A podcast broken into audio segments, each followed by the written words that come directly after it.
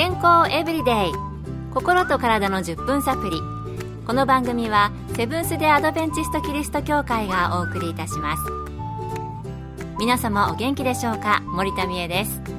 今日もあなたやあなたの大切な人の心と体の健康に役立つ情報を短い10分間にぎゅっと詰め込んでお届けします。セブンス・デ・アドベンチスト・キリスト教会は社会奉仕をモットーに世界中で病院や学校も運営しています。日本でも東京神戸沖縄の3カ所の病院をはじめ福祉施設などの運営を通して皆様の健康と医療福祉の発展に携わってまいりました。なおこの番組は健康情報番組で医師のアドバイスや治療に代わるものではありません。すでに投薬を受けている方また病院に通われている方はかかりつけの医師の指導のもとこの番組の情報も参考になさってください2016年3月31日消費者庁は認知症や癌を予防すると宣伝して食用ココナッツオイルを販売したある食品関連会社にそれは根拠が認められず景品表示法違反にあたるとして再発防止を求める措置命令を出しました。ココナッツオイル、芸能人にも愛用者がいたりして一時期流行りましたよね。でも先ほどのようなニュースを聞くと、ココナッツオイルって本当に体にいいもの？それとも実際は効果がないのか、あるいは悪いものなのか？という疑問が湧いてきますよね。私も興味があります。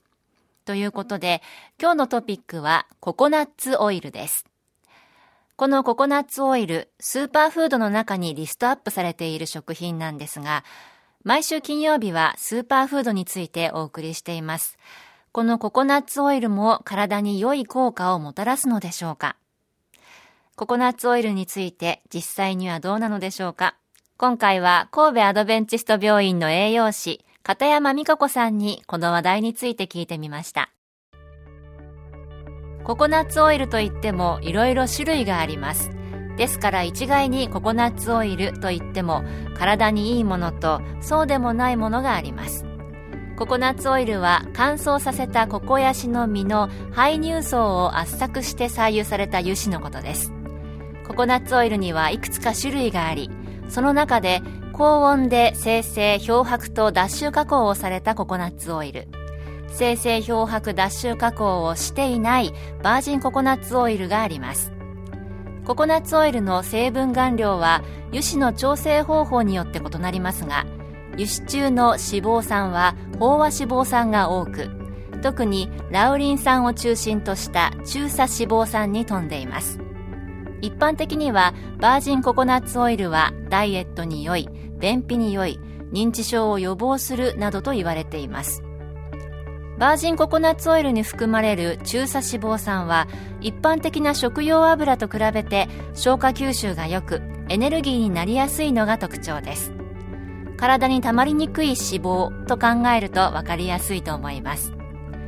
しかし先ほどお話ししたダイエットに良い便秘に良い認知症を予防するといったことは人での有効性について調べた文献中に信頼できる十分な情報が見当たらずよく分かっていないのが現状です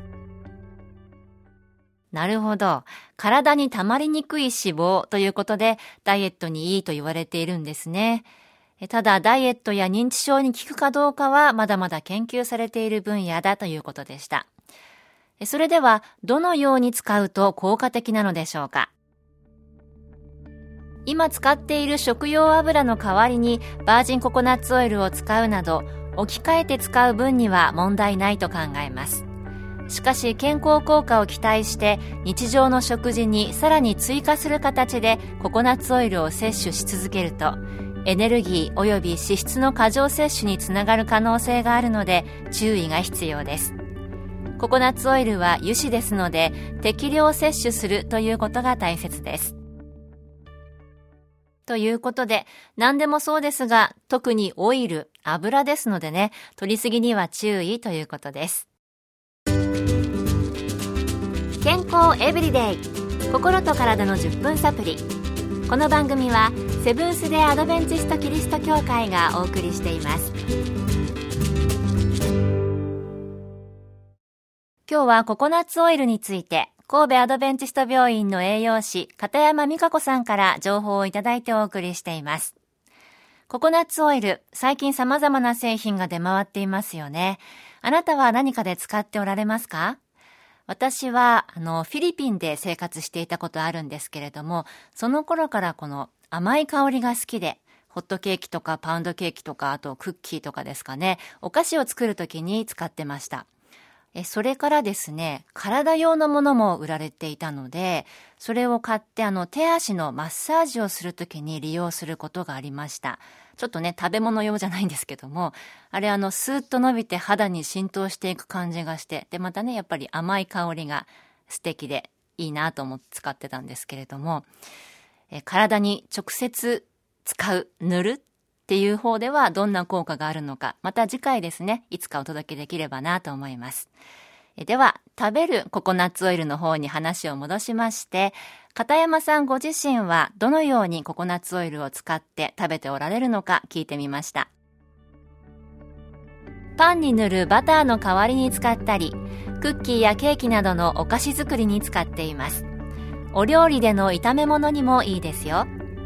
いくつか期待できる効果を話しましたが、体にいいものでも取りすぎはよくありません。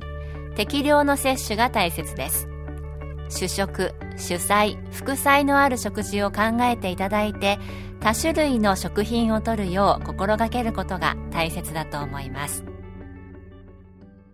パンに塗るバターの代わりってそのね、食べ方ありましたね。私も食べてました、食べてました。あの、特に全粒粉で作ったパンとかスコーンにつけると美味しいんですよ。まあ、個人的なおすすめですけれども、ぜひ食べてみてください。何でもそうですが、健康に良さそうだからといって、そればっかり取ったりしないで、バランスよく正しく使うことが大切ということでしたね。